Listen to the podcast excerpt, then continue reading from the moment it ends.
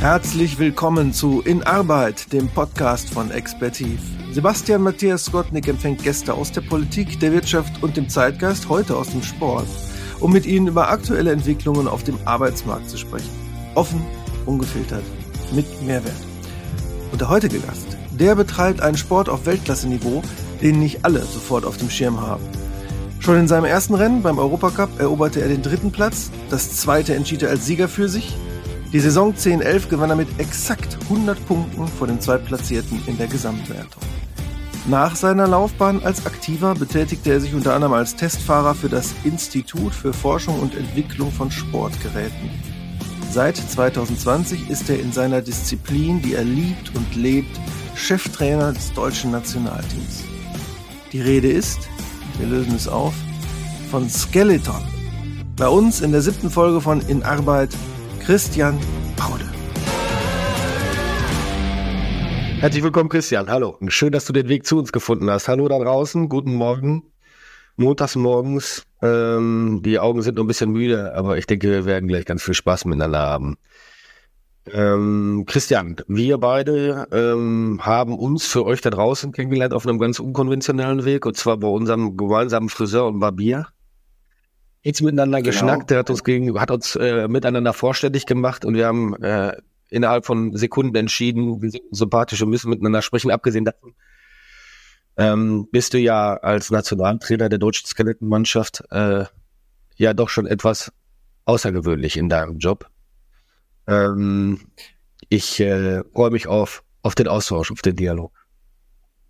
Ich freue mich auch drauf wie gesagt, wir haben uns da kennengelernt und wir waren uns beide sehr sympathisch und ich denke, wie du eben schon gesagt hast, ähm, mein Job ist doch ein Job, der nicht ganz so häufig vorkommt und deswegen bin ich auch sehr gespannt und freue mich sehr darauf, euch und dir ähm, einen kleinen Einblick zu verschaffen in mein Berufsleben. Ja, Christian, da sind wir auch schon bei der Einstiegsfrage, die natürlich sehr naheliegend ist, weil wir sprechen ja hier nicht von äh, Fußball oder Tennis, nicht mal vom klassischen Bobfahren, ja, was die Leute als leicht artverwandte Disziplin vielleicht noch kennen. Also, erkläre uns und der Menschheit, was ist Skeleton und äh, wieso hast du dein Herz daran verloren? Also Skeleton ist, wie du es eben schon kurz angedeutet hast, eine Sportart, die wir im Winter im Eiskanal betreiben. Ähnlich wie das Bobfahren, das doch ein bisschen bekannter ist, oder auch das Rennrodeln sind wir die Sportart, die quasi die dritte Sportart im Eiskanal ist. Wir liegen dabei auf dem Bauch und fahren quasi mit dem Kopf voran den Eiskanal hinab. Das ist der, das Grundprinzip unserer Sportart. Und ja, wie kam ich dazu? Im Prinzip, ich bin in Thüringen groß geworden, äh, in Oberhof. Das kennt, glaube ich, schon, ja, das kennt schon sehr viele Leute. Es ist ein wintersportverrückter Ort im Thüringer Wald. Und ja, dort, als ich kleines, als ich ein Kind war, wollte ich auch Sport treiben, wie so viele andere. Und meine Schwester, die ist drei Jahre älter als ich und die war damals beim Rennrodeln aktiv und ich wollte unbedingt auch diesen Sport ausüben. Und als ich dann sieben Jahre alt war, dann durfte ich auch dann dorthin zu dieser Sportart und durfte das quasi anfangen. Hab dann die ersten Jahre im Heimatverein ähm, dort trainiert und bin dann mit 13 Jahren auf die Sportschule nach Oberhof gewechselt habe dann dort quasi mein Abitur gemacht und äh, diesen Sport, also Rennrodeln damals noch gelebt und geliebt. Und als ich irgendwann dann erst mit dem Abitur fertig war, bin ich in die Sportfördergruppe der Bundeswehr gewechselt, habe dann noch sechs Jahre lang diesen Sport weiter betrieben, bevor ich dann an ein Leistungsniveau kam, was einfach für den Spitzenbereich nicht mehr ausreichend war. Und dementsprechend ähm, musste ich im Prinzip dann mit Rennrodeln aufhören. Und mein damaliger ein damaliger ehemaliger Rennrodler, der Jens Müller, war damals Cheftrainer im Skeleton und der hat dann gesagt, Christian, ich möchte, dass, dass du es bei uns probierst. Du, ich war damals 26 Jahre alt und ich habe es einfach versucht und habe ja dann diesen Sport eigentlich sehr schnell begonnen zu lieben, weil es sehr viel Spaß gemacht hat. Das ist ein Nervenkitzel, Adrenalin pur. Ja, habe dann diesen Sport ausgeübt und dann bin ich im Prinzip in diese Sportart reingewachsen. Okay, okay. Also ey, mir die ganze Zeit äh, schon auch in Vorbereitung auf unser Gespräch eine Frage. Ich habe einen guten Freund, den Hans, der hat mir mal erzählt, dass er in Winterberg äh, mit einem Bob die äh, Bobbahn runtergefahren ist. Und äh, ich glaube, der äh, ist der Typ No 4, der hat keine Angst, äh, der macht alles mit. Er hat mir dann aber erzählt, boah, ey, ohne Witz, Sebastian, das hat ganz schön geklappert, gerappelt und äh, mich durchgeschüttelt und war schnell. Ähm, wie schnell seid ihr, wenn ihr euch auf den Bauch legt und da Knallgas runterfahrt? Also ist natürlich sehr verschieden. Es kommt ganz auf die auf die Bahn hm, drauf an. In, das schnellste, in, in Spitze genau. Spitze, das schnellste, was wir fahren, ist 144 km/h. Und krank.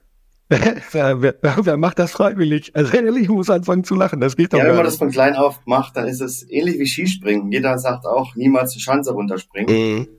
Von klein auf macht, dann wächst man da einfach rein und ist es gewohnt. Und wie gesagt, 144 km/h ist unsere höchste Geschwindigkeit, die wir fahren in, in Whistler in Kanada auf der Bahn. Ja. Und das ist schon ziemlich cool. Ja, okay. Ja, so an deinem Grinsen erkenne ich auf jeden Fall, dass es dir auch Spaß macht. Ja, ja. ja ähm, wie alt sind die Kleinsten, die mit dem Skeletten beginnen? Es hat sich ein bisschen gewandelt. Früher war das so, dass wir eigentlich immer erst so mit 16, 17 Jahren begonnen haben. Mittlerweile ist es so, dass die Kleinsten bei uns schon so in dem Altersbereich von 11 bis 12 Jahren beginnen mit Skeleton. Ja, okay. Und äh, die werden dann leise Wein dran geführt, also gar nicht mit den Geschwindigkeiten, sondern erstmal, äh, wie ist das Verhalten auf dem, auf dem, äh, sagt man da Schlitten zu oder Bob? Man sagt dazu Schlitten, mhm. genau. Und wie du eben schon gesagt hast, die Kleinen fahren natürlich nicht gleich von ganz oben, die fahren erstmal von der Hälfte der Bahn und tasten sich dann so peu à peu nach oben, mhm. bis sie irgendwann dann mal in einem Altersbereich von sagen wir, 13, 14 Jahren schon dann auch den, den Top erreicht haben, die, die, die, die Männer- und Damen-Stadthöhe. Mhm. Ja, so ist das ähm, in deiner Arbeit als Nationaltrainer. Ähm, du, da, da, da, du wurdest ja nicht äh, als Trainer geboren, sondern äh, dir wurde, äh, du hast ja gesagt, mit 26 äh, Leistungsgrenze erreicht ähm, und äh, bist dann zum Skeleton gekommen ähm, über den äh, Kollegen. Ähm, dann bist du Nationaltrainer geworden. Wie hast du dich in die Arbeit reingefuchst? Erstens als Führungskraft, als ehemaliger Sportler, wie ist so deine Arbeitsweise? Das würde mich interessieren. Das sind unterschiedliche Charaktere, die extremst leistungsorientiert unterwegs sind. Ähm, das, das ist doch, also für mich ist es höchst spannend und interessiert mich, wie du da im täglichen Doing unterwegs bist. Okay, also ich war natürlich ähm, damals, wo ich dann mit Rodeln aufgehört habe und zum Skeleton bin, habe ich dann parallel dazu mein Fernstudium gemacht an der Trainerakademie in Köln. Ging dann drei Jahre, habe das dann abgeschlossen, habe dann erstmal auch zu Hause am Stützpunkt Oberhof als Heimtrainer gearbeitet, ja. wo ich dann quasi ähm, sechs bis sieben Sportler quasi täglich betreut habe, die dann über den Sommer jeden Tag betreut habe, auch im Winter und habe dann irgendwann das Angebot bekommen, äh, im Frühjahr 2020 Cheftrainer zu werden, weil der damalige Cheftrainer, von dem äh, wurde man oder hat man sich dann getrennt. Und habe lange überlegt, mache ich das wirklich, weil es so eine große Verantwortung ist und mir ja auch mein Job als Heimtrainer sehr viel Spaß gemacht hat. Aber ich habe dann gedacht, also mein Ziel war schon immer, diesen Posten irgendwann mal auszuüben. Und ja, ich wusste genau, die Chance bekommt man nur einmal. Also habe ich mich dazu entschieden, immer damals noch relativ jungem Alter, dann dieses Angebot anzunehmen. Und bin dann im Prinzip nach Berchtesgaden gezogen, weil dort unser Verbandssitz ist, von dem aus ich auch arbeite. Und es war dann so ein ganz anderes Aufgabenfeld. Als Heimtrainer kümmert man sich im Prinzip um die Trainingspläne, macht sich Gedanken um Trainingsgestaltung, versucht das alles, den, den täglichen Ablauf im Training zu optimieren. Und als Cheftrainer hat man eigentlich andere Aufgabenbereiche. Ich kümmere mich um die Planung, um die, um die, um die Haushaltsplanung über das ganze Jahr, was das Budget angeht. Ich kümmere mich um die Entwicklung der Sportgeräte, des, des, des Materials, der Ausrüstung, um die ganze Rahmenstruktur aber das Training am, am Mann oder am, am Athleten, an der Athletin an sich, das übernehmen die Heimtrainer. Ah, okay, also ist äh, gleich wieder Organisation strukturell, ähm, die Standards müssen gesetzt werden und äh, die operative, die, äh, die gibst du dann ab an diejenigen, die du damals oder der du damals selber auch warst. Okay, alles klar. Genau, wir, wir entwickeln dort gemeinsam immer im Frühjahr nach der Saison, setzen wir uns zwei Tage oder drei Tage zusammen im, im großen Trainerkreis, besprechen die oder werten die Saison aus, versuchen dann für das kommende Jahr einen Fahrplan aufzustellen und ähm, dann bin ich dafür verantwortlich, einfach die Strukturen zu schaffen und mal, das, den Rahmen vorzugeben, mhm. der besprochen wurde, aber das ähm, operative, tägliche Training am Athleten, an der Athletin selbst, das übernehmen die Heimtrainer.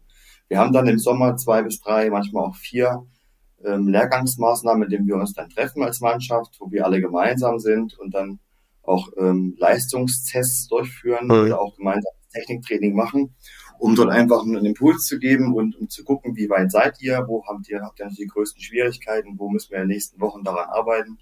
Und das gibt man nachher den Hype-Trainer mit auf, ins tägliche Training zu Hause. Mhm. Ge geht dir das ab, äh, im Operativen weniger tätig zu sein und äh, strategisch konzeptionell zu arbeiten? Ich muss sagen, am Anfang schon. Das erste Jahr war es für mich doch sehr ungewohnt, weil es eben auch alles neu war. Ich hatte davon ja auch vorher gar keine Ahnung und habe mir das dann schon gefehlt, dass ich im Prinzip jeden Tag am Athleten bin und ähm, daran mir Gedanken machen kann darüber, wie kriege ich den besser, was kann ich machen, um den dahin zu bekommen, wo ich ihn gerne hätte. Mittlerweile muss ich sagen, macht mir das, was ich mache, sehr viel Spaß und ich könnte mir jetzt auch nicht mehr vorstellen, was anderes zu machen. Top. Heißt, du bist angekommen, ja? Ich bin, denke ich, mal angekommen, ja. Schön.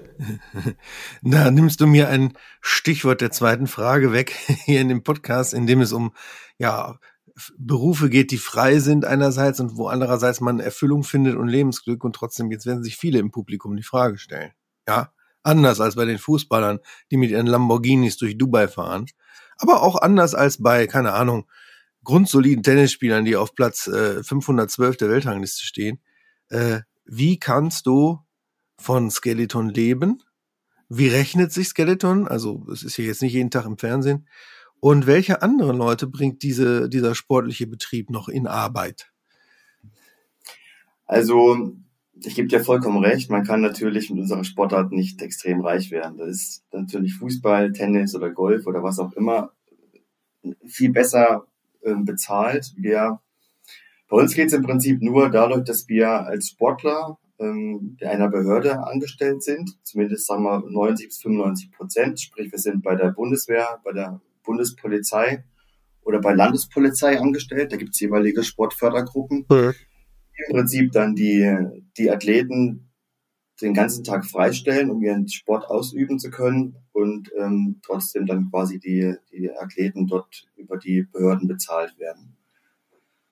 Natürlich, wenn man im Sport sehr erfolgreich ist, hat man auch Privatsponsoren, aber ich sag mal, die Einnahmen, die man dort bekommt, die halten sich schon in Grenzen. Auch das Prämiensystem, was wir im, Ver im Verband haben oder im Weltverband haben für einen Weltcupsieg oder für einen WM-Titel, ist doch sehr gering. Also man kann davon schon leben, keine ja. Frage. Man kann davon auch gut leben, aber man ist jetzt nicht extrem reich. Ja, ich glaube nicht, dass äh, du den, also man merkt ja, dass es deine Passion ist, Skeleton äh, zu lehren, äh, den, den Sport nach vorne zu bringen. Ähm, äh, für das Finanzielle ist sicherlich wichtig. Äh, von irgendwas muss der leben. Nichtsdestotrotz äh, steht das meines Erachtens nach, so habe ich es jetzt verstanden, nicht im Vordergrund. Ähm, eine Sache würde mich interessieren, du hast, ähm, oder es geht ja nicht nur darum, äh, wie finanzierst du dich selbst, sondern ähm, wie finanzieren sich auch andere, die den Sport äh, beginnen. Und da der ja ein, ein horrendes Volumen an Zeit einnimmt, ähm, äh, weil die müssen ja auch in irgendeiner Art und Weise von was leben. Wie machst du es interessant, ähm, den Sport für andere interessant zu machen? Also ähm, ich habe gesehen, du hast ein Projekt Quereinsteiger, mhm. ähm, wo du, äh, erzähl mal kurz, äh, andere begeisterst für den Sport? Projekt Quereinsteiger ist im Prinzip so eine Art, so eine Art dass wir versuchen, ähm, Sportler aus anderen Sportarten, zum Beispiel aus der Leichtathletik, die halt schon eine gewisse Grundvoraussetzung ähm, haben. Bei unserer Sportart geht es ja viel über die Startzeit. Wer am Start langsam ist, hat eigentlich im Ziel keine Chance, weil ich sag mal, der, der Startrückstand ist mit einem Faktor zweieinhalb bis drei im Ziel. Also wenn ich am Start ein Zehntel Rückstand habe, habe ich im Ziel automatisch schon mal drei Zehntel Rückstand. Ah, okay. Die muss ich dann versuchen, auf der Bahn irgendwie rauszufahren. Aber die Weltspitze wird immer enger, wird immer besser und von daher wird es immer schwerer, Rückstände in der Bahn noch zu korrigieren. Von daher versuchen wir über dieses Projekt einfach Sportler ähm, zu rekrutieren, die in anderen Sportarten schon eine gewisse Grundausbildung haben, die in dem Bereich Schnelligkeit sehr gut sind und dann es versuchen, bei uns innerhalb von ein paar Jahren das Fahren zu lernen und dann in die Weltspitze vorzurücken. Man kann ungefähr sagen, wenn ich jetzt einen, jemand aus dem Sprint hole, der Talent hat, hm. innerhalb von sechs bis sieben Jahren schaffen, ihn vom Anfänger zum Olympiasieger zu machen. Ui, ui, ui. Ungefähr so ein bisschen wie in meiner Arbeit äh, oder bei meiner Arbeit, äh, wo wir nicht unbedingt auf das achten, was äh, irgendwann mal gelernt wurde, sondern auf das, was derjenige kann ähm, habe ich gesehen, dass ihr dieses Projekt Quereinsteiger habt und ihr müsst ja auch ein Stück weit ähm, gucken, wo bekommen wir die Menschen her, die äh, mit uns arbeiten wollen, die Bock auf den Sport haben. Ähm, äh, muss man in irgendeiner Art und Weise, das würde mich jetzt noch interessieren, äh, eine gewisse, eine gewisse äh, Kilozahl auf den, äh, auf den Schlitten legen. Ähm, die Skispringer müssen ja besonders leicht sein. Müsst ihr besonders schwer sein, um auf der Bahn zu bleiben? Ja, also jeder weiß ja, dass äh, eine gewisse Masse in der, in der Beschleunigung oder in der Höchstgeschwindigkeit entscheidend ist. Bei uns ist es aber so, dass die, dass das Gesamtgewicht reglementsmäßig äh, begrenzt ist. Das okay. heißt, für den Herren haben wir ein Gesamtgewicht, Maximalgewicht von 120 Kilogramm mit Athlet, Ausrüstung, Sportgerät, also alles zusammen. Der Athlet wird so, wie er die Bahn runterfährt, nach dem Lauf gewogen. Ja. Herren sind es 120 Kilogramm, bei den Damen sind es 102 Kilogramm, ist die Obergrenze. Und wenn man jetzt davon ausgeht, dass das, das Schlittengewicht, sag mal, bei den Damen sich so circa um die 30 Kilogramm handelt und bei den Herren zwischen 35 und 40 Kilogramm, kann man jetzt so sagen, dass man so ein Idealgewicht hat bei den Damen zwischen 65 und 70 Kilo und bei den Herren zwischen 80 und 85 Kilogramm. So wäre das ideale Körpergewicht. Alles klar, bin ich raus. kann auch schwerer sein, aber da muss man halt das Gerät dementsprechend leichter machen. Ja, ja, dann müssen wir ein bisschen am Gerät arbeiten. Selbst würde ich natürlich nicht arbeiten. Wobei ich auch, glaube ich, nicht die Traut hätte, mich da äh, runterzustürzen. Aber ähm, du musst mir versprechen, äh, wenn du die Chance hast, nehme ich mal mit. Ich muss mir das aus der Nähe angucken. Das, ich finde das extrem interessant. Ja, sehr gerne. Wir haben dieses Jahr wieder einen Weltcup, einen Heimweltcup in Altenberg im Januar, nee, nee Anfang Februar und haben dann in diesem Jahr auch unsere Heim-WM in Winterberg. Quasi direkt vor der Haustür haben Ach. wir Ende Februar ist dann 14 Tage Bob und Skeleton WM in Winterberg. Oh, da komme ich dich besuchen. Das wäre schön. Sehr cool. Guck, das ist auch eine gute Überleitung äh, äh zu der zu der Frage. Ich habe ja in der Anmoderation gesagt, den Sport haben nicht viele auf dem Schirm. Das kann man ja auch wörtlich nehmen. Ich habe den Sport zumindest noch nicht bewusst auf dem Schirm, also im Fernsehen, äh, wahrgenommen. Ähm, jetzt, jetzt hast du gerade interessanterweise gesagt, ihr seid ja also im Grunde sogar beim Staat angestellt. Und die Öffis werden ja auch öffentlich quasi zwangsfinanziert. Ist jetzt nicht der Staat, aber geht ja auch in die Richtung, muss sich nicht dem Markt aussetzen. Äh, ärgerst du dich darüber, dass dann eben gerade Nischensportarten gar nicht so den Platz bekommen in den Sendern, wie sie ihn eigentlich kriegen müssten, wenn du ein Programm machst, das keine Quote machen muss? Das ist ja der Sinn von Öffis. Natürlich ist das sehr ärgerlich und wir kämpfen eigentlich schon seit vielen Jahren dafür und darum, dass wir eigentlich, dass wir mehr im Fernsehen zu sehen sind. Ein großes Problem dabei ist aber unser Weltverband. Äh, der eigentlich unsere Rennen immer auf den Freitag legt. Das heißt, wir haben immer am Freitag unsere Weltcuprennen und natürlich weißt du ja auch, wie ich, dass der normale Bürger, fast jeder Bürger Montag bis Freitag ein Thema arbeiten ist. Sprich, die Gäste an der Bahn sind dementsprechend wenig. Und auch im Fernsehen wird nichts übertragen, weil eigentlich die Fernsehzeiten im Winter, wir haben im Wintersport sehr, sehr viele Sendezeiten. Es ist unser riesengroßer Vorteil im Vergleich zum Sommersport. Mhm. Es kommt eigentlich jeden Samstag, jeden Sonntag kommt auf ARD, ZDF, kommt den ganzen Tag Wintersport. Mhm. Problem ist, dass wir immer schon am Freitag fahren und dann eigentlich nur mal ins Wochenendprogramm reingeschoben werden mit einer kurzen Zusammenfassung, wenn dafür sich die Zeit ergibt.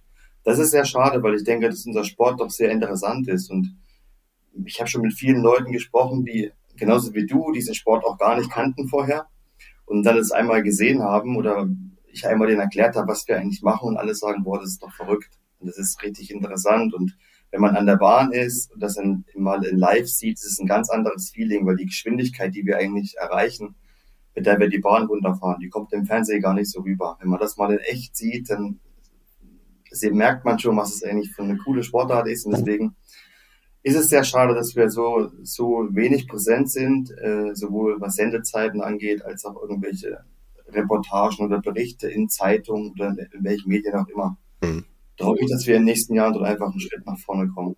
Ja, absolut. Also ich bin äh, total Wintersportaffin und äh, ich bin auch einer derjenigen, der äh, äh, wenn er samstags morgen schon anfängt zu kochen für Sonntag, weil auch das zelebriere ich am Wochenende nebenbei den Fernseher anlaufen lässt, um sich dann Biathlon und Aldi äh, und Langlauf und, und äh, Sportarten anzugucken, die dann am Samstag und Sonntag in den öffentlich-rechtlichen äh, laufen. Ähm, kommt selten. Äh, dann sonntags um 18, 18.30 in der Sportschau als Zusammenfassung. Ja, definitiv gebe ich dir recht. Sehr schade. Ich hoffe, dass wir dir heute äh, ein Stück weit die Möglichkeit gegeben haben, noch ein paar Ohren- und Augenpaare dazu zu bekommen. Ähm, wenn du dir was wünschen könntest äh, für die nächsten zwei bis vier Jahre. 26 habe ich gehört, Olympia, Mailand, äh, Cortina. Ähm, was wäre das? Ich wünsche mir einfach, dass wir es schaffen, noch mehr Menschen zu erreichen. Und deswegen versuchen wir auch viele Wege zu gehen, einfach mehr die Präsenz in der Öffentlichkeit zu schaffen. Dass einfach mehr Menschen unseren Sport, unsere Sportart kennenlernen, vielleicht einfach mal an die Bahn gehen, sich, wenn das ein Weltcuprennen in der Nähe ist, mal zu sagen, ich komm, ich fahre da mal hin, ich schaue mir das mal an. Ich, das ist bestimmt ganz interessant und das hoffe ich mir einfach für die nächsten Jahre. Natürlich ähm, müssen wir auch uns Gedanken machen, auch im Weltverband, wie wir es schaffen, unsere Sportart interessanter zu machen dass wir vielleicht auch mehr Übertragungszeiten im Fernsehen bekommen. Und das ist ein ganz wichtiger Schritt für die Zukunft. Es wird in den nächsten Jahren nicht einfacher wirtschaftlich, auch nicht für uns, das ist ganz klar. Dazu betreiben wir auch eine, eine Sportart, eine Wintersportart, die natürlich kostenintensiv ist mit dem, mit dem Vereisen von den Bahnen. Ähm, wir verlegen jetzt auch unsere Wettkampfkalender nach hinten. Wir haben sonst immer schon im November angefangen zu fahren. Wir beginnen dies erst im Dezember mit dem ersten Weltcup und schieben das dann alles in Richtung März, damit wir kältere Temperaturen haben. Und ja, der größte Wunsch oder der, das größte, die größte Herausforderung für die nächsten Jahre ist einfach, diese Sportart irgendwie präsenter zu machen. Was sind deine Ziele für Mailand? Ich würde gerne die Erfolge von Peking wiederholen. In Peking haben wir es ja geschafft, bei Herren und bei Damen jeweils Gold zu gewinnen. Dazu noch bei den Herren Silber. Das war ein sehr erfolgreiches Spiel für uns und natürlich ist das große Ziel, diese Erfolge in, in Mailand annähernd zu wiederholen. Es wird sehr schwierig werden, der Rest der Welt schläft nicht, vor allem wenn man so dominant war wie wir in den letzten Jahren, wird dann doch der Ehrgeiz der Konkurrenz geweckt und man hat im vorigen Winter schon gemerkt, da ist gerade bei den Briten sehr viel passiert, die werden uns dort das Leben schwer machen. Mhm. Ähm, trotzdem werden wir natürlich alles dafür geben in den nächsten Jahren, um äh, die Erfolge von Peking möglichst zu wiederholen. Mm, okay, ja, aber äh, erstens drücken wir beide, äh, ich, Olli kann dich damit verheiraten, denke ich, den Daumen, ähm, dass ihr das wiederholen könnt, äh, annähernd so erfolgreich seid. Und es wäre ja schade, wenn äh, es nicht links und rechts äh, Nationen gäbe, die sich versuchen, mit euch zu messen und an euch zu wachsen. Immer der FC Bayern zu sein, wobei aktuell, weiß ich jetzt auch nicht so genau, ob man den da als Vergleich ranziehen kann, aber ähm, immer jemand zu sein, eine Mannschaft zu sein, die alles abräumt, ist ja irgendwann langweilig. Gebe ich dir vollkommen recht. Die Konkurrenz lebt das Geschäft und die Konkurrenz ist auch wichtig. Es darf nicht so sein, dass es jetzt über zehn Jahre lang nur eine Nation gibt, die alles dominiert. Dann äh, besteht auch die, das Problem oder die Gefahr, vielleicht aus dem olympischen Programm gestrichen zu werden, weil eben gerade das IOC auch sehr darauf bedacht ist, dass viele Nationen eine Sportart betreiben und auch verschiedene Nationen dort erfolgreich sind.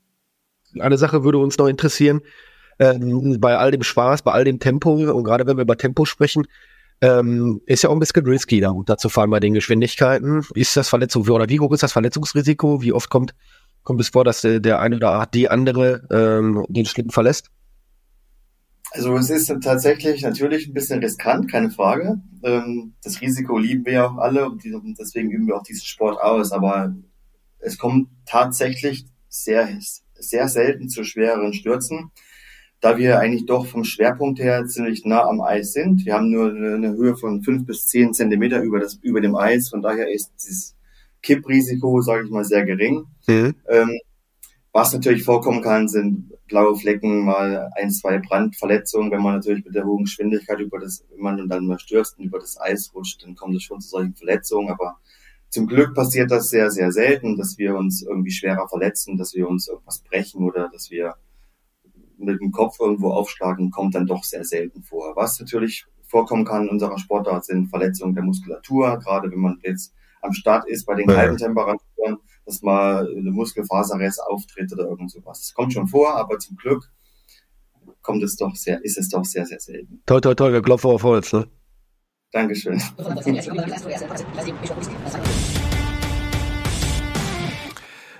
Wir halten also fest, äh, Skeleton ist ein irrsinnig schnelles Rennen durch den Eiskanal auf dem Bauch mit bis zu 144 kmh, äh, das dich von, von klein auf schon gepackt hat, so dass du da drin äh, durch den Kanal flutschst, als wäre es naturgegeben dein Wesen. als Berufsfeld äh, bietet Skeleton tatsächlich eine, sogar eine sichere Arbeit, weil ihr bei Bundesbehörden angestellt seid, wie beispielsweise der Landespolizei und es auch noch Prämien gibt und so weiter. Und interessanterweise hängen daran Quereinsteiger aus anderen Sportarten wie der Leichtathletik oder dem Sprint, die tatsächlich innerhalb weniger Jahre es schaffen können, bei entsprechendem Training hier zum absoluten Spitzenkräften zu werden. Und klar sollten die öffentlich-rechtlichen es mehr zeigen, aber euer Bundesverband, äh, nee, Weltverband, Entschuldigung, hat euch auf den Freitag gelegt, was ein kleines Problem ist. Daher der Appell an das Publikum, äh, schaut es, wenn es ist, und geht mal live hin, um Erinnerungen und Erlebnisse zu sammeln mit der ganzen Familie. So. Ja, schön. Äh, äh, danke für deine Zeit. Schön, dass du hier warst. Schön, dass du uns ein Sportskelette näher gebracht hast. Sehr gerne. Ich, äh, ich bin begeistert. Ähm, ich würde mich freuen, äh, wenn wir uns in Winterberg sehen, Ende, Ende Februar. Würde mich auch freuen. 24. Ähm, ich werde mich auf jeden Fall bei dir melden. Ähm, oder vielleicht in Altenberg. Dann komme ich in den Osten der Republik. Gerne. Wir sind, Wie, wie gesagt, wir sind im Februar in Ersten Altenberg. Ähm, ich glaube, am, am 16 zweiten ist der Weltcup Altenberg und äh, dann die Woche drauf ist dann die WM in Winterberg und ich würde mich sehr freuen, wenn ich dich mal in der Warm begrüße. Top, bin dabei, auf jeden Fall, abgemacht. Danke, danke fürs Kommen äh, oder beziehungsweise fürs dabei sein. Danke fürs Zuhören, äh, wie immer an euch da draußen. Ich hoffe, es hat euch gefallen. Liked es, ähm, erzählt es anderen, abonniert es, ähm, stellt eure Fragen. Ich äh, freue mich auf euch. Wir bleiben in der Arbeit. Das war's mit In Arbeit, der Podcast von Expertiv. Moderation Oliver Uschmann. Host Sebastian Matthias Gottlieb. Eine Produktion von Westwind.